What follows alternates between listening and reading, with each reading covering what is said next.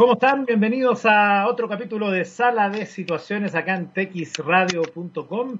Nos reunimos como es cada tarde de 4 a 5 de la tarde para hablar de ciberseguridad, también de innovación, de tecnología y de muchos temas que están rondando el devenir diario de las personas. En unos pocos minutos más vamos a estar profundizando y detallando sobre el tema de los fraudes para el retiro del 10% del fondo de pensiones con un muy interesante invitado, así que no se muevan de nuestra sintonía porque le vamos a estar dando todos los tips para que usted tenga presente respecto a los fraudes asociados al retiro del 10% de la AFP. Eh, antes de entrar en esa materia, vamos a ir a revisar algunas informaciones eh, del día. Eh, una de ellas la vamos a guardar para el, justamente para cuando llegue nuestro invitado, porque justamente tiene que ver con un nuevo fraude o una nueva alerta de phishing que se ha dado a conocer en las últimas horas. Vamos a partir hablando de Instagram hoy que eh, ha hecho un anuncio que es importante. Recordemos que además en estos últimos días nos hemos enterado que Instagram y Facebook Messenger se han integrado en una sola plataforma y por lo tanto ahora se puede responder de ambos lados eh, y utilizan el la misma base. De hecho, si usted se mete a Instagram y ya tiene el cambio, eh, seguramente le llegó una notificación y además en el iconito donde antes salían los directos, que era como una flecha, ahora es el icono de Messenger, que demuestra en el fondo que lo que está haciendo Facebook es utilizar esa plataforma de mensajería para Instagram eh, con una capa de diseño simplemente en ese lugar. ¿Cuál es el anuncio de ahora? Instagram se pasa los códigos QR lanzándolos a nivel mundial y elimina los name tags.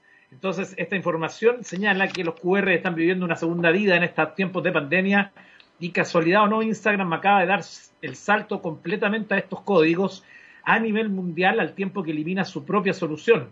Cualquier usuario puede ahora compartir su perfil generando un código QR desde las aplicaciones de Instagram em, que podrían ser escaneadas, escaneadas por cualquier aplicación de terceros como códigos QR que son una opción que empezó a ofrecerse primeramente en Japón el año pasado y que ahora se lanza globalmente. Los códigos, entonces, eh, por ejemplo, un negocio puede imprimir su código QR de Instagram, colocarlos en el escaparate de su establecimiento y facilitar el acceso a los clientes a su cuenta. En ellas, además de encontrar el contenido, los usuarios pueden descubrir datos de interés como la web, el horario comercial o incluso la tienda en línea de hecho, recientemente la plataforma propiedad de Facebook presentó Instagram Shop. De hecho, usted cuando va a buscar ahora en Instagram, al lado de Instagram TV, del botón de Instagram TV, está el botón de la tienda. Entonces, iniciativa que promete descubrir a los usuarios las últimas tendencias y obtener recomendaciones personalizadas, mostrándoles colecciones y productos originales de marcas y creadores. Para generar un código QR de tu perfil de Instagram, basta con acceder al perfil pulsar sobre las tres rayas horizontales y entonces, espérenme aquí que se me cerró aquí, todas las tres rayas horizontales eh, que encontramos en la parte superior derecha y elegir código QR para que este se genere.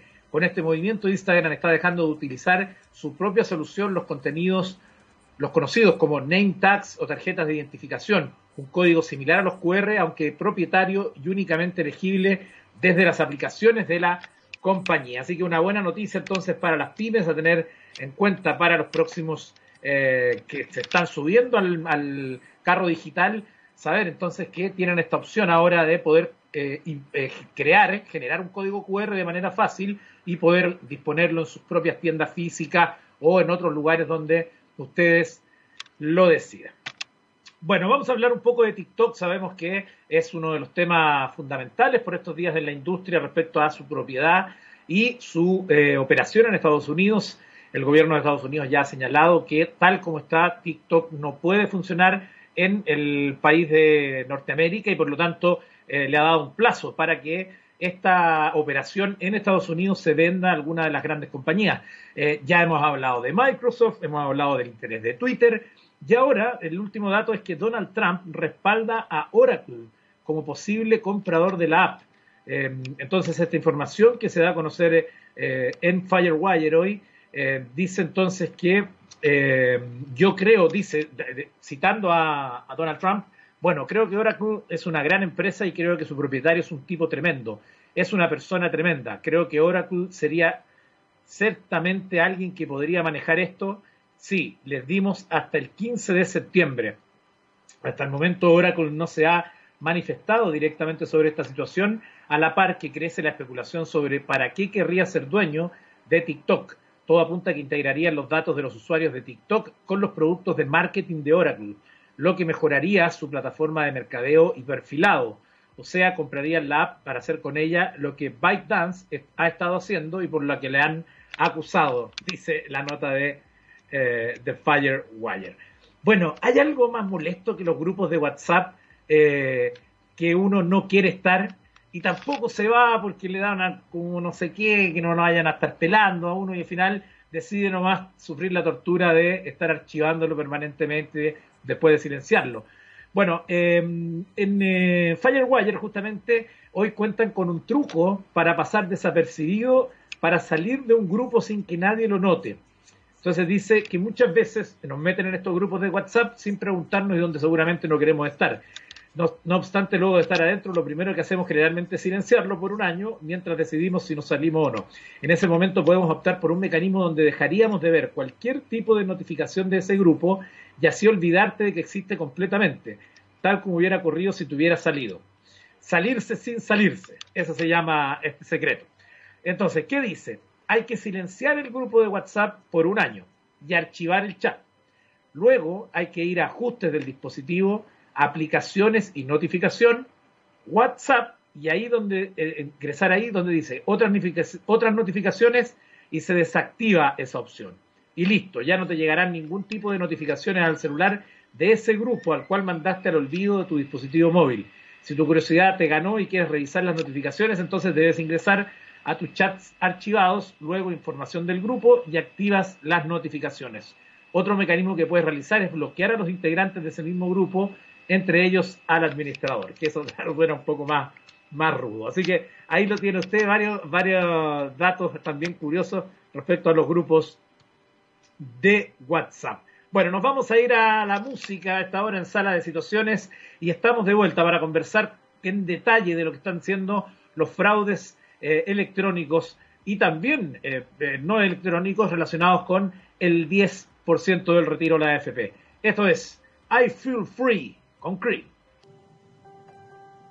Estamos de vuelta en sala de situaciones acá en texradio.com y ya vamos a hablar ahora en detalle de lo que han sido los distintos fraudes relacionados con el retiro de las AFP. Algo que hemos ido revisando cuenta gota, día por día, pero también queremos tener una visión más eh, macro de esto y en detalle y además con una persona que nos puede ayudar mucho a entender los distintos, eh, las distintas dimensiones de esto. Así que vamos a saludar a Giovanni Becerra, CEO de Intesect, que nos acompaña en esta tarde acá en texradio.com. ¿Cómo estás, Giovanni? Hola, Eduardo, muy bien. Muy bien, aquí estamos en casita todavía. ¿Y tú, qué tal? Eh, yo también estoy en, teletrabajo ahora y algunas veces me tengo que ir al canal, pero eh, muy puntual. Eh, Giovanni, yo tenía para partir hoy una noticia cuando hice la pauta en la mañana y la dejé mejor para hablarla contigo porque me parece que es súper relevante para partir como con lo más, con lo último. Hoy el, la gente del CECIRT entregó una nueva alerta de phishing que está asociado justamente al retiro de el 10%, del 10 del fondo de pensiones.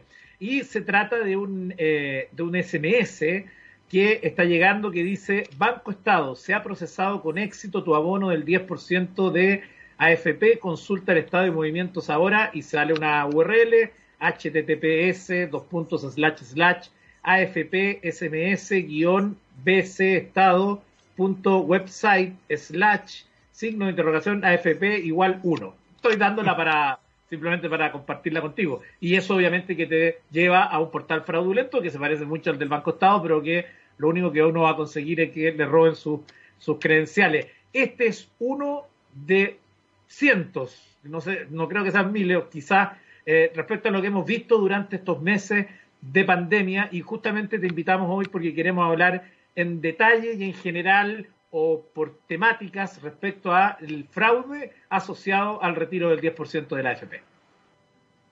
Sí, bueno, tal como tú mencionas, eh, hoy en día Eh, ha sido impresionante lo que hemos visto a través de los distintos medios, pero también lo que no ha salido. Entonces, la verdad es que eh, tú mencionaste ahí una URL que era HTTPS. Si te das cuenta, es una URL, entre comillas, segura, ¿cierto? Que tiene un certificado digital, por lo tanto, da cierta seguridad. Entonces ahí es donde uno ve que efectivamente estos malos actores o ciberdelincuentes eh, están utilizando todos los medios de las tecnologías, inclusive en temas de seguridad también, para enmascarar su fechoría, en este caso, que son las distintas estafas, para cometer ahí fraude, entre otras cosas. Así que, claro, eh, la verdad es que es bastante complejo. En este tema, eh, yo creo que ha sido histórico el tema del 10%, porque es mucho dinero que está en juego. Recordemos a la, audiencia, ¿cierto?, que este, este tema de los fondos de pensiones, ¿cierto?, el retirar el 10% de la AFP es una de las operaciones más grandes eh, y sin precedentes, por lo menos en nuestro país.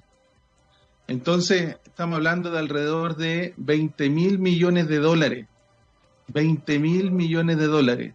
Entonces, una suma demasiado considerable y es por eso que los malos actores, los ciberdelincuentes, ¿cierto?, tienen mucho interés en esta materia.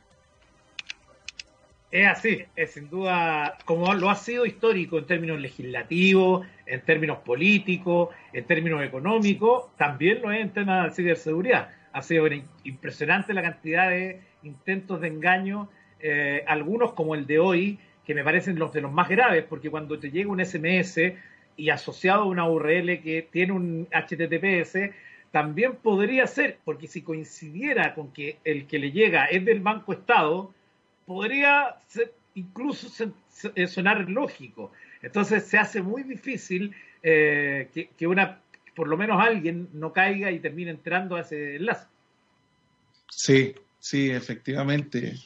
Yo creo que cuando uno analiza ya desde la perspectiva un poco de este, de este 10% y lo, lo que ha pasado dentro de la, de la misma operación, eh, hay algunas, por ejemplo, eh, debilidades que uno ha ido notando en esto. Por ejemplo, eh, se cometieron varios errores desde el punto de vista de la seguridad. Y aquí es donde uno ve, por ejemplo, que en general se enfocaron de, de hacer lo más sencilla posible la operación y la transacción en, temas del, retiro del fondo de los, del 10% de los afiliados. Yo me imagino que este tema lo hicieron justamente porque hay un porcentaje importante de la población y de los afiliados que no son nativos tecnológicos, por lo tanto son, son adultos, adultos mayores, que, obviamente eh, no entienden estos temas de, de, seguridad, menos de ciberseguridad, y tampoco hay mucha conciencia en temas de, las amenazas que hay y de las estafas que se están provocando. Entonces, a mí me da la impresión que realizaron eh, este tipo de operación de manera sencilla, porque al final, ¿qué es lo que conlleva? Es un, es un proceso súper simple. Y lo que busca principalmente es llenar un formulario, ¿cierto? Hay unas URLs por cada FP que estaban determinadas, eh, e información sensible, personal, obviamente, pero cuando uno analiza esto, porque eh, yo también lo tuve, lo hice de hecho, entonces seguí todo el proceso y lo más complejo que te piden es el número de serie de tu cédula de identidad, de tu RUN. Eso es como lo más complejo. Entonces, pero lo demás es un formulario, no hay ningún tema de seguridad detrás. Entonces, Ahí, por ejemplo, a pesar que nuestra cédula de identidad es una de las eh, cédulas a nivel, por lo menos Latinoamérica, de las más seguras, pero aquí es donde uno analiza que cuando tú quieres firmar un contrato con alguna institución eh, financiera, casas comerciales, de telecomunicaciones, pedir un crédito, operadoras móviles para contratar un dispositivo móvil, te piden en el contrato la cédula, la foto por ambos lados. En ese tiempo uno, cierto, de manera presencial uno iba y tomaban la fotocopia, sacaban una fotocopia. Pero hoy en día te piden que tú le tomes una foto y que la, lo envíes. Y ahí, obviamente, donde aparece tu foto, en la cédula está el número de serie. Y generalmente no ponemos atención en, por ejemplo, proteger el, número de serie, como a veces sí lo hacemos con el CBB, que vendría a ser el, este código de identificación de las tarjetas de crédito. Entonces pasa inadvertido. La cantidad de veces que hemos entregado el número de serie no es poca. Sí, sí, ese, ese es un tema, como dices tú, eh, igual es complejo, porque al final entregamos la información, entregamos la, la cédula por ambos lados, y, sabemos que hoy en día las instituciones no hay quien pueda decir yo nunca he recibido o he sido víctima de algún tipo de, de hackeo o de violación de datos. Hay cosas que sabemos que salen a la luz pública y otras que efectivamente se mantienen eh, en secreto. Entonces hoy en día sí hay filtración de datos, sí hay temas de data breach, como lo conocen los gringos, y, bueno, esa es una realidad. Y el caso más práctico es lo que estamos viendo hoy en día con este 10%, que donde las víctimas que son los afiliados han sido víctimas de la estafa, han quedado desesperados sin esperanza y por otro lado con la impotencia de ver que sus ahorros fueron usurpados por ciberdelincuentes.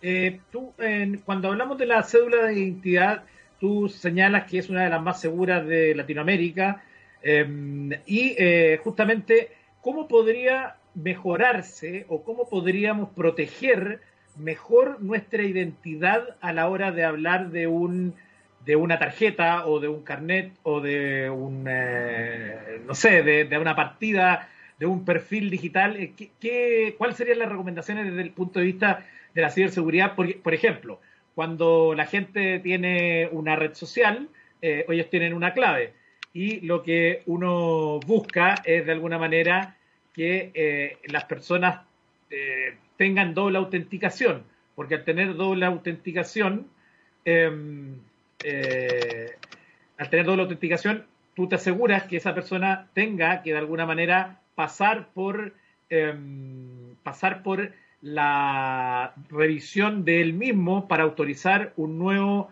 eh, un nuevo perfil em, o, un nueva, o un nuevo dispositivo que se conecta a esa red social. Me explico. Si yo tengo Twitter en mi teléfono y quiero iniciar la sesión en un computador que nunca lo he iniciado, me puedo eh, activar la autenticación y entonces para que ese computador pueda acceder me tiene que llegar un, SMS y yo lo respondo. En el caso de la identidad, me di una vuelta larga, pero para explicar eh, un poco a qué me refiero. En el caso de la identidad, para recomprobar nuestra identidad, ¿qué podemos hacer para darle eh, mejor uso o un uso seguro a nuestra cédula de identidad? Bueno, una, una, muy buena pregunta y tu analogía la encuentro ad hoc justamente con, la importancia de la cédula, porque hoy en día la cédula, ¿cierto? Ha sido vital, sobre todo hoy en día, el número de serie, ¿cierto? Entonces, en términos prácticos, vendría a ser como un documento digital para nosotros, como una tarjeta de crédito. Entonces, deberíamos buscar la forma, ¿cierto?, eh, en otros países, eh, Norteamérica, Europa, eh, se conoce como el PPI, ¿cierto? Que es la parte de, identidad personal, de, protección de la información. Entonces son leyes obviamente que están mucho más avanzadas. Sin embargo, el tema de, la misma cédula, a pesar que en esos países están avanzados, igual eh, los números están visibles. Igual, por ejemplo, en los seguros médicos, en el sistema de salud, igual han habido hackeos y, esos datos quedan expuestos. Lo mismo pasa con los números de serie. Entonces, hoy en día, cuando uno analiza estos temas, yo creo que lo, lo, lo, que podría llegar a ser, dado que no existe una, una, analogía como la que tú mencionaste, que me pudiese llegar a lo mejor un, un mensaje de texto a mi celular, a mi dispositivo móvil, para recién validar y entregar el dato, que vendría a ser el número de serie, yo creo que lo más recomendable es poder proteger cada vez que, a uno le piden ese, en la cédula, tratar de proteger el número de serie. Y si la institución la, la, pide por, por, algún tipo de obligación, bueno, habría que darlo, pero, pero es, ese es el tema, porque en el caso puntual que estamos viendo ahora, del 10%, el sistema el portal web de cada una de las AFP te pedía ingresar el número de serie, que tú lo digitaras. Entonces, cualquiera que tuviese la foto de tu cédula con el número de serie, lo podía hacer y podía cobrar, ¿cierto? Eh, usurpando tu identidad y obteniendo ese beneficio, obviamente, económico. Claro, afortunadamente eh, se entiende que los bancos, perdón, la AFP, eh, dentro de su metodología para, el, para esos cuatro días, dentro de lo que hacían justamente era cruzar los datos con la información bancaria, por ejemplo, de la persona para identificar que fueran correctos. Pero igualmente, lo que quiero, decir, que tú tienes toda la razón, es que uno igual puede, con esos datos podría hacer la solicitud, más allá que te la aprueben o no te la aprueben. Sí, lo que pasa es que, claro, uno, uno hay que recordar que estos ciberdelincuentes, algunos son, son muy inteligentes desde el punto de vista de, la ingeniería social. Eh, de cómo conseguir, ok, obtengo los datos de, de, la persona, datos personales que son sensibles, el número de serie, la cédula, pero también puedo conseguir eh, el tema de eh, las cuentas corrientes, que un poco lo que tú mencionaste al principio como ejemplo, donde a través de SMS llegaba esa URL eh, suplantando la, página principal a lo mejor del, banco. Entonces tú ingresabas al, al, banco, ¿cierto? Ingresabas tu root, tu clave, pero en definitiva no era el banco. Entonces ya con esos datos, el atacante, ¿cierto? Este ciberdelincuente toma esos datos, ingresa él personalmente y ya obtiene tu, cuenta y obtiene toda la información. Entonces, esas son las cosas que, efectivamente van de la mano, no son, no son elementos aislados cuando se realiza algún tipo de, fraude o de estafa. Siempre está como el, el, mapa bien correlacionado entre sí hasta llegar desde su génesis hasta llegar al, al final y poder cometer el fraude, porque eso es lo que se busca, no solamente el intento sino el fraude, o no solamente la estafa, sino el fraude que vendría a ser el beneficio económico. Efectivamente. Bueno, sería interesante que pudiéramos hablar ahora entonces en detalle de algunos de los tipos de fraude, ¿te parece? Y vamos ahí pimponeando. Sí, perfecto, perfecto. Eh, claro, ahí yo creo que... Estamos más tradicional, ¿no? Sí, mira, para cerrar el tema, Ah, porque yo entiendo un poco la, visión que tal vez se le, se le dio a este tema de facilitar, ¿cierto? Este 10%, no hacerlo complejo y no agregar elementos de, seguridad que en este caso los que no son nativos tecnológicamente, los adultos, adultos mayores, no, no están, ¿cierto?, eh, con ese conocimiento, esa conciencia. Pero se, hubiera sido bueno, por ejemplo, algo tan simple como ingresar a la AFP y detrás de la AFP, cuando yo ingresé con mis credenciales, usuario y clave, detrás de eso lleno el formulario. Inmediatamente me aparece el formulario. ¿Te das cuenta? Entonces, eso hubiera sido mucho más, más seguro y así, obviamente, el ciberdelincuente hubiera, que hubiera tenido que eh, contar con las credenciales de cada uno de los usuarios víctimas o de los afiliados víctimas. Entonces, ahí es donde había un punto también que se hubiera podido hacer, pero obviamente uno entiende que trataron de facilitar todo esto. Ahora, lo que tú mencionas, aquí es como lo que en la área de investigaciones le llama el modo operandi, ¿cierto? Que es como una, estrategia, ¿cierto? Que ellos eh, establecen en el caso de los ciberdelincuentes y los métodos que hoy en día eh, se encuentran, eh, que están enfocados a este 10%, eh, tú mencionaste uno que es el, SMS, conocido también como smishing, el otro la llamada telefónica, phishing, y el otro era el correo electrónico eh, phishing. Esos son como los tres, los tres métodos. Eh, no sé si te explico uno de ellos o vamos, avanzando. Vamos uno, por uno y ojalá podamos dar algunos ejemplos de que hayamos visto. me parece que es súper importante esta parte para en general para la población porque esto del retiro además no es algo que haya terminado, es algo que va a extenderse por un año. Efectivamente, efectivamente. Entonces, yo creo que eh, en general las policías y los bancos también están haciendo un buen trabajo desde el punto de vista de, eh, en sus propias páginas web, eh, están entregando información de tal manera que la gente, ¿cierto?, eh, los afiliados en este caso puedan tomar conciencia. Pero lo que hemos visto, lo que hemos visto, ¿cierto? Eh, ya entrando en detalle del punto de vista de lo que es el bitching, las llamadas telefónicas. Aquí, ¿qué han hecho los ciberdelincuentes? Bueno, obviamente han aprovechado esta situación y lo que han hecho es simular eh, ser un ejecutivo de una de estas fondos de, de administradoras de pensión, ¿ya? Y las llamadas que han hecho han tenido objetivos, por ejemplo, específicos, conseguir información personal y conseguir el número de serie de la cédula. ¿Ya? Eso es como las llamadas principalmente que se han, se han establecido desde el punto de vista de phishing. Entonces, con esa información, obviamente el, afiliado, si, si cometió el error de entregar esa información pensando que era un ejecutivo real, bueno, Aquí es donde viene nuestra recomendación. Primero, está claro que las AFP en este caso, ¿cierto? Eh, y la superintendencia de pensiones han sido sumamente categóricas en decir que ellos nos van a llamar por teléfono. Es decir, no van a realizar ningún tipo de llamada de teléfono, o telefónica y menos van a solicitar estos datos personales por teléfono. Eso es muy importante. Es muy importante porque uno no puede evitar que te llamen, porque si te tienes tu teléfono te van a llamar. Y uno puede tener eh, una natural curiosidad por lo que te están contando, sobre todo si tiene que ver con dinero.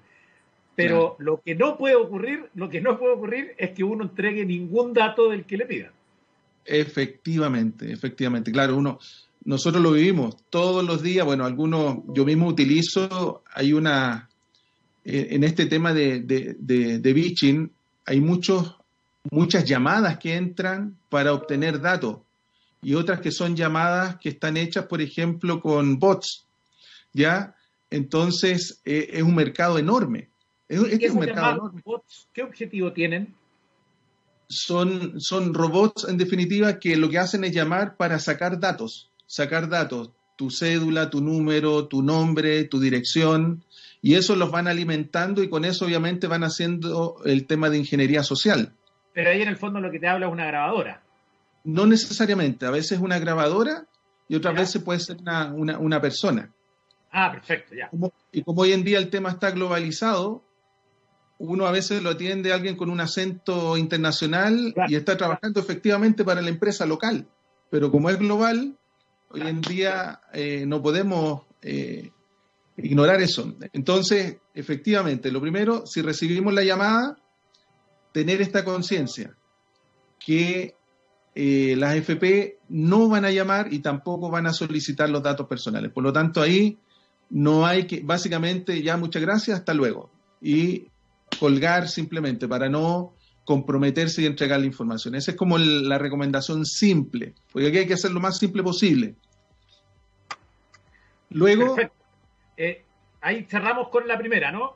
Sí, la llamada telefónica y la recomendación es colgar y jamás dar los datos. Así de claro. así es. Efectivamente. Ya. ¿Vamos al correo electrónico, te parece? Vamos al correo electrónico. Claro, ahí, ahí tenemos una mirada de bit, de phishing o spear phishing, pero en el caso de lo que hemos visto eh, y se ha presentado eh, a nivel general, es que los ciberdelincuentes acá están utilizando el, phishing como este método de engaño para eh, ir hacia los afiliados y obviamente convertirlos en una, en una víctima. ¿Cómo lo hacen? Bueno, suplantan muchas veces los correos, eh, ya sea de la superintendencia, ya sea de las AFP o de los mismos bancos, ¿cierto? O de cualquier otra institución, pero la diferencia está que estas instituciones efectivamente a sus clientes les envían información. Yo he recibido, de, en el caso de la AFP, información válida en todo el proceso. Claro. Ya desde que partió esto, ¿cierto? Desde su génesis. Pero lo que hacen los ciberdelincuentes es eh, tomar ese tipo de información de correo y suplantarlo, hacerlos prácticamente iguales. Muy difícil de poder eh, al ojo humano, ¿cierto? Sobre todo el que no tiene experiencia y esta conciencia poder discernir si es verdadero o es falso. Entonces, ahí es donde, por ejemplo, te piden eh, que les envíes de vuelta la, porque estructuran un correo muy bien elaborado y te piden de vuelta alguna información y te piden la foto de la cédula. Entonces, ese es lo primero que hemos detectado. Lo segundo, que dentro del mismo correo hay un botón o una URL bien elaborado tipo newsletter donde te envían eh, una URL maliciosa, ¿cierto? Donde te redirecciona, tal como el ejemplo que pusiste al principio, hacia una página, ¿cierto?, fraudulenta. Te quiero dar, te quiero dar otro ejemplo de eso porque me parece que es súper relevante. Eh, Banco Estado, el de Real Banco Estado, no los ciberdelincuentes, eh, justamente tienen una campaña en medios de comunicación eh, impresos donde aparece el patito y dice no vayas al banco para el retiro, no es necesario, eh, quédate en casa, etcétera, etcétera. Y incluso esa misma imagen, yo la estoy buscando ahora, pero no la encuentro en este instante, em, la tomaron los mismos ciberdelincuentes y la estaban mandando por correo con un botón que dice revisa aquí el estado, no sé qué cuestión. Entonces, es la misma imagen que tú puedes haber visto en el diario. Y obviamente que podría ser que tú digas, ah, pero esto es verdad porque lo vi en, no sé, en el diario en X. Sí, sí, sí, hoy en día yo he visto, tal como tú lo mencionas, eh, de ese tipo de, de, estafa, eh, pero también hemos visto que, por ejemplo, así como insólito, porque no todos tienen antivirus, por ejemplo, o temas de seguridad en sus computadores. Y yo he visto casos, por ejemplo, donde la persona se conecta a la página de, del banco, en este caso Estado que tú mencionabas. Ah, sí, fue y automáticamente algo pasaba que hacía un refresh y le, le, abría, le abría otro link. Claro, efectivamente. y ella hacía la denuncia como si fuera un error del banco. Claro. Entonces, como eh, si fuera efectivamente el banco. Entonces le pedía ingresar los datos, pero era una URL diferente. Entonces ahí es donde, claro, van saliendo estos temas. Y bueno, en este caso... que, es que el problema es importante plantearlo así, que no es un problema de inseguridad del Banco Estado. El problema es que ella tiene instalado un virus, un malware y algo está generando en su computador ese duplicado, ¿no? Efectivamente, efectivamente. Sí, ahí ese es un buen punto, porque, claro, muchas veces cuando no tenemos buenos sistemas de antivirus o de defensa en los dispositivos, ya sea el smartphone o bien en el mismo computador, eh, los eh, ciberdelincuentes malos actores efectivamente eh, comprometen eh, mis sistemas, ¿cierto?, de navegación. Por lo tanto, me van redireccionando justamente al lugar que yo no quiero ir, pero que ellos sí quieren para que yo pueda eh, entrar y pueda obviamente ingresar esa información, que es la, en este caso, la, suplantación que hacen con, con, el mismo banco. Entonces ahí al momento de ingresar, obviamente el usuario normal ve tal cual, la página es básicamente idéntica, hoy en día es muy fácil poder copiar esto y poder levantar una nueva, y ahí es donde el usuario ingresa los datos, pero por detrás se están capturando, el ciberdelincuente captura todos esos datos y después él hace la operación en forma normal. Entonces, eso es lo que, lo que se ha visto, ¿cierto?, a nivel de, eh, de los correos, del phishing. Y en el caso de la recomendación, bueno, ahí eh, un poquito más, más elaborado, por ejemplo, nosotros hablamos de, de siete banderas. Todo correo tiene siete banderas, ¿cierto? El remitente, que es el, desde, el para, la fecha, el asunto, el adjunto, el cuerpo, el link, etcétera. ¿Cierto? Ahí hay siete banderas que hay que mirar.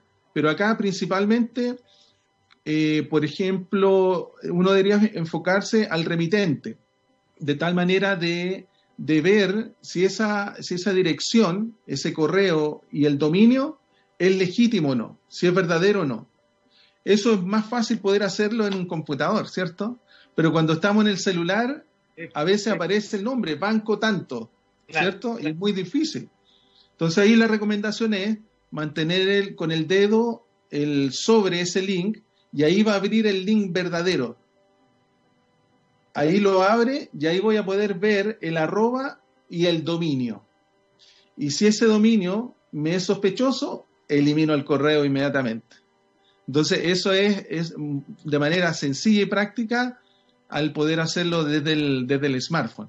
Eso, yo creo que lo que último que menciona Giovanni es súper importante, porque si hay una forma en que uno puede caer es justamente con eso. Cuando el, eh, perdón, el dominio, el que viene, esté con este nombre que es como un que encripta el, dominio de donde viene. Entonces, cuando uno, si uno le puede poner presionar o solo para revisarlo, si no lo puede hacer y le pone responder, va antes de hacer nada, solo va a ver ahí el dominio, va a poder identificar si efectivamente es quien dice ser. Y yo creo que ahí hay muchos que pueden haber reenviado información sin darse cuenta porque les parecía Banco de Chile y no vieron que atrás de eso había otro dominio. Sí, y lo mismo ocurre en el mismo correo con la URL. También la misma forma es poner el dedo sobre la URL, presionarla y va a abrir como una pequeña pantalla tipo pop-up y ahí me va a mostrar el dominio completo si realmente es, verdadero o no. Entonces ahí hay formas sencillas de poder identificar esta, dentro de las siete banderas, las dos primeras, que sería el remitente o el para y la, la URL. Perfecto. Avancemos al tercero porque también es muy interesante, eh, porque además está muy asociado al teléfono, que es eh, los mensajes SMS y WhatsApp también, que eh, nos llegan o nos pueden llegar con esto, como el que mencionábamos al inicio del programa. Sí, efectivamente. Bueno, acá tú diste un caso sumamente claro, ¿cierto? Pero aquí principalmente los ciberdelincuentes, a través del smishing, envían este tipo de texto, ¿ya?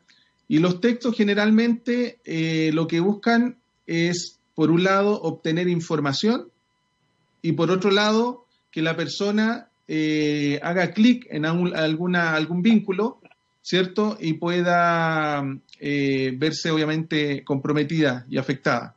Entonces, ahí es donde eh, hay que tener mucho cuidado, mucho cuidado con la información que se pide, mucho cuidado con el, mensaje que viene en el SMS, mucho cuidado con la URL. Generalmente, lo mismo, los bancos ¿cierto? O los, eh, el caso de la FP, etcétera, sobre todo este 10%, no están solicitando información a través de SMS. No lo están solicitando. Por lo tanto, cualquier mensaje que me llegue de texto, yo simplemente debería ignorarlo, simplemente eliminarlo. Y, y, aquí en el caso de lo que tú mencionaste, las cadenas, en el caso siguiente del WhatsApp, Aquí es donde se provocan las cadenas, es decir, me llega aquí un mensaje y generalmente la gente es buena para, para reenviar los mensajes, ¿cierto? A través de, WhatsApp. Claro, la gente reenvía todo, reenvía todo lo que le llega, desde una foto, un texto, un link, cualquier cosa, reenvía, reenvía. De hecho, WhatsApp limitó la cantidad de reenviados justamente para evitar que la propagación fuera tan grande, ¿no? Porque ya era una cuestión, uno le podía reenviar el mensaje a 20 personas de un tirón. Sí, sí. Sí, y efectivamente acá, bueno, dentro de lo que se ha visto, lo que hemos visto es justamente el mismo tema, que el atacante envía a lo mejor una información eh, bastante interesante, tipo newsletter o una gráfica, y esa gráfica, ¿cierto?, puede tener algún link eh, que va redireccionándome hacia una, página, o bien eh, se contacta también un falso ejecutivo, que vendría a ser un ciberdelincuente, haciéndose pasar por un ejecutivo de algún fondo, ¿cierto? Eh, administradora, y me va a pedir que le envíe la, foto de la cédula, justamente para ayudarme en el proceso, porque se presentan de manera muy, muy simpática, muy amable. En el caso, obviamente, de la juventud que hay, eh, tienen esta, este tema nativo de la tecnología, no, no, no hay mayores problemas a lo mejor. Pero en el caso de los adultos, donde no entienden cómo hacerlo y, y ven que alguien le ofrece ayuda para desarrollar esa actividad, llenar el formulario, conseguir ese fondo, obviamente ahí es donde están los riesgos, pero significativos. Entonces ahí es donde hemos visto todos estos métodos de, engaño, ¿cierto? Y que al final hemos visto, conocido gente, yo también, eh, que, ha sido víctima y que en definitiva no le ha llegado eh, y perdieron su, su 10%. Claro, efectivamente. Oye, yo quiero agregar un dato que, sí, yo sé que estamos hablando sobre el 10% y el fraude asociado a eso, pero también me parece muy importante que mencionemos algo que también es un caso que se ha dado, y no una vez, que por ejemplo te llega un SMS y te dice que tu cuenta de Netflix ha sido eh, eh, congelada o bloqueada porque el método de pago eh, hay que actualizarlo. Y claro, es igual, un mismo phishing, tú entras a un enlace, llegas al portal de Netflix, que es parecido o casi igual, ingresas tu dirección y tu contraseña, que ya, que te roben la contraseña de Netflix podría ser terrible eh, para alguien porque le van a ocupar su plan. Pero lo grave de esto es que eso está asociado a una tarjeta de crédito. Y si yo ingreso un nuevo método de pago, por ejemplo, pongo mi número de la tarjeta, el año de expiración y el código de seguridad, estoy entregando los datos de mi tarjeta así de simple. Así que eh, también quiero aprovechar porque sé que se han dado algunos casos y se han denunciado también acá en, Chile. Sí, sí, sí, sí, efectivamente. Eh, mira, cuando uno utiliza, eh, por ejemplo, las redes sociales o utiliza este tipo de aplicaciones, como la que tú señalas, Netflix, ¿qué correos uno habitualmente pone? Generalmente uno coloca los correos de la empresa porque trata de separar el tema corporativo, empresa, del tema personal. Y uno pone ya sea un Yahoo, un Hotmail, un Gmail, etcétera, ¿cierto? Pero ese correo, ese correo está conectado con todas las aplicaciones y con todas las redes sociales. Porque hoy en día la forma de autenticar, por ejemplo, o de reconocer, la mayoría acepta Google o Facebook como método de, de autenticación, ¿cierto? Entonces yo me puedo, ingresar a esa aplicación utilizando Gmail, ¿cierto? Mi correo personal. Entonces el atacante cuando tiene acceso al correo va a tener acceso a todas las aplicaciones. Claro. ¿Qué es lo que pasó? Bueno, tú mencionaste Netflix, pero fue lo que pasó con Zoom. Zoom efectivamente eh, pasó algo similar, donde eh, en este caso los usuarios descargaban la aplicación en su smartphone o en su computador y la, aplicación tenía vulnerabilidades. Entonces, al, al el smartphone, al tener vulnerabilidades, el atacante explotaba esa vulnerabilidad, tomaba control de tu aplicación Zoom y como estaba asociada a tu correo, luego también tenía acceso a las otras aplicaciones, como Netflix. Y ahí empezabas a ver tú después un consumo. Yo vi algunos casos donde después empezaron a ver consumos de Netflix que ellos no habían hecho. Claro. Entonces, ¿cómo fue? Y la primera pregunta, oye, ¿está utilizando Zoom? Sí. Y ahí después obviamente se descubrió que era el, problema. Entonces, claro, de una aplicación salta a otra aplicación. Una vez que está adentro de tu smartphone, ya ahí es bastante complejo de tu computador en, general. Pero hay que, hay que tomar ese recuerdo, efectivamente. no sé si te queda algún, eh, algún dato o algún consejo final antes de dar a conocer también una buena noticia para los, eh, para nuestros eh, oyentes, ¿no? Y para los que nos ven también a través de eh. Sí, mira, principalmente siempre hay que ir a los canales oficiales. Siempre la información, sobre todo hoy en día que también está lleno de información falsa, ¿cierto? fake news eh, tenemos que ir a los canales oficiales. ¿Cuáles son los canales oficiales? En este caso, si hablamos del 10%, la FP, principalmente ir directamente a la FP o a las redes sociales oficiales de esa FP. ¿Ya? Lo mismo sucede con los bancos. ¿Ya? Eh, eso, eso es número uno. Número dos, eh, entender que en general las instituciones información sensible no están pidiendo ni por teléfono, ni por mensajería de texto, ni por correo electrónico. Por lo tanto, no están solicitando. Por lo tanto, cualquier persona, ¿cierto?, que eh, se vea en esta situación y le estén solicitando esa información, eso es una, una estafa. Entonces ahí inmediatamente hay que cortar, ya sea la llamada se corta, el mensaje se elimina o el mismo correo también se elimina. Eh, hay canales hoy en día que en general las instituciones están colocando de denuncias, donde tú si detectas algo puedes denunciarlo, ¿cierto? Esa, esa estafa. Entonces es importante poder, poder hacerlo y no quedarse solamente con lo que yo pueda experimentar, sino es importante poder también denunciar. Eh, y lo tercero, eh, que va relacionado justamente con la buena noticia, es crear una cultura justamente de, concientización en temas de seguridad. ¿ya? no, estamos hablando, no estamos hablando de temas complejos, ¿ah? aunque pueden ser a lo mejor para muchas personas estos temas pueden ser eh, muy, muy difíciles de entender. Sin embargo, hay temas prácticos como lo que hemos tocado hoy en día, ¿cierto? En, en esta entrevista y en esta conversación. Y la idea es poder capacitarse. Siempre es la educación, es fundamental. ¿Cómo yo me puedo educar? Bueno, los bancos tienen una forma de educar, siempre están enviando información a través de la página, a través del correo, educando, ¿cierto? Que ellos no van a pedir las credenciales, no te van a pedir la cuenta, no te va a pedir un ejecutivo, etcétera. Entonces es importante la educación. Y aquí es donde nosotros, eh, obviamente, nuestro foco como, como que está relacionado justamente con el Security Awareness, que es la concientización en temas de seguridad. Y, aquí, obviamente, la, buena noticia, ¿cierto? Eh, justamente en, esta, en este espíritu de poder ir creando conciencia junto a ustedes, como TXS Radio, eh, con, nosotros como Intersec hemos, vamos a sacar una campaña para el mes de septiembre que va en la línea de la concientización. ¿Ya? En temas de, seguridad.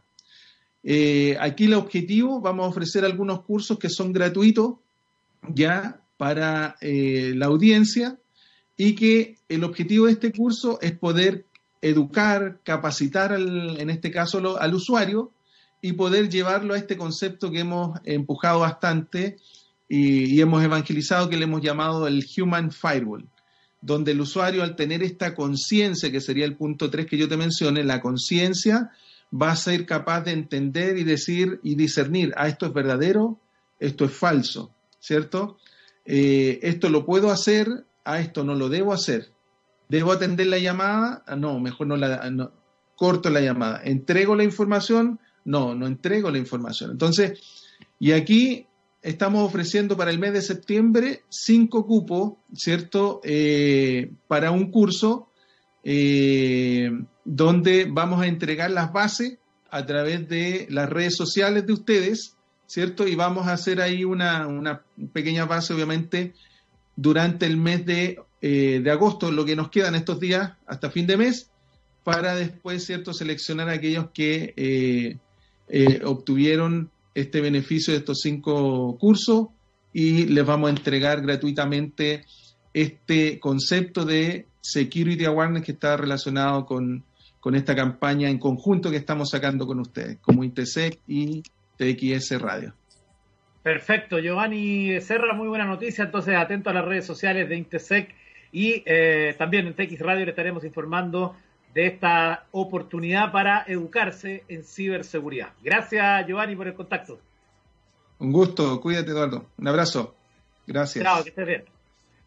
Bueno, seguimos en sala de situaciones en estos últimos minutos y para contarles, justamente estábamos hablando de Netflix con eh, Giovanni y también me gustaría señalarles que em, ya Netflix prepara lo que van a ser también sus eh, estrenos para el mes de septiembre. Eh, así que una recomendación que queríamos hacerle eh, es, por ejemplo, la llegada entonces em, de Rachel, perdón, una precuela dramática de Atrapado sin salida que narra los inquietantes orígenes del emblemático e inolvidable personaje de la enfermera Rachel.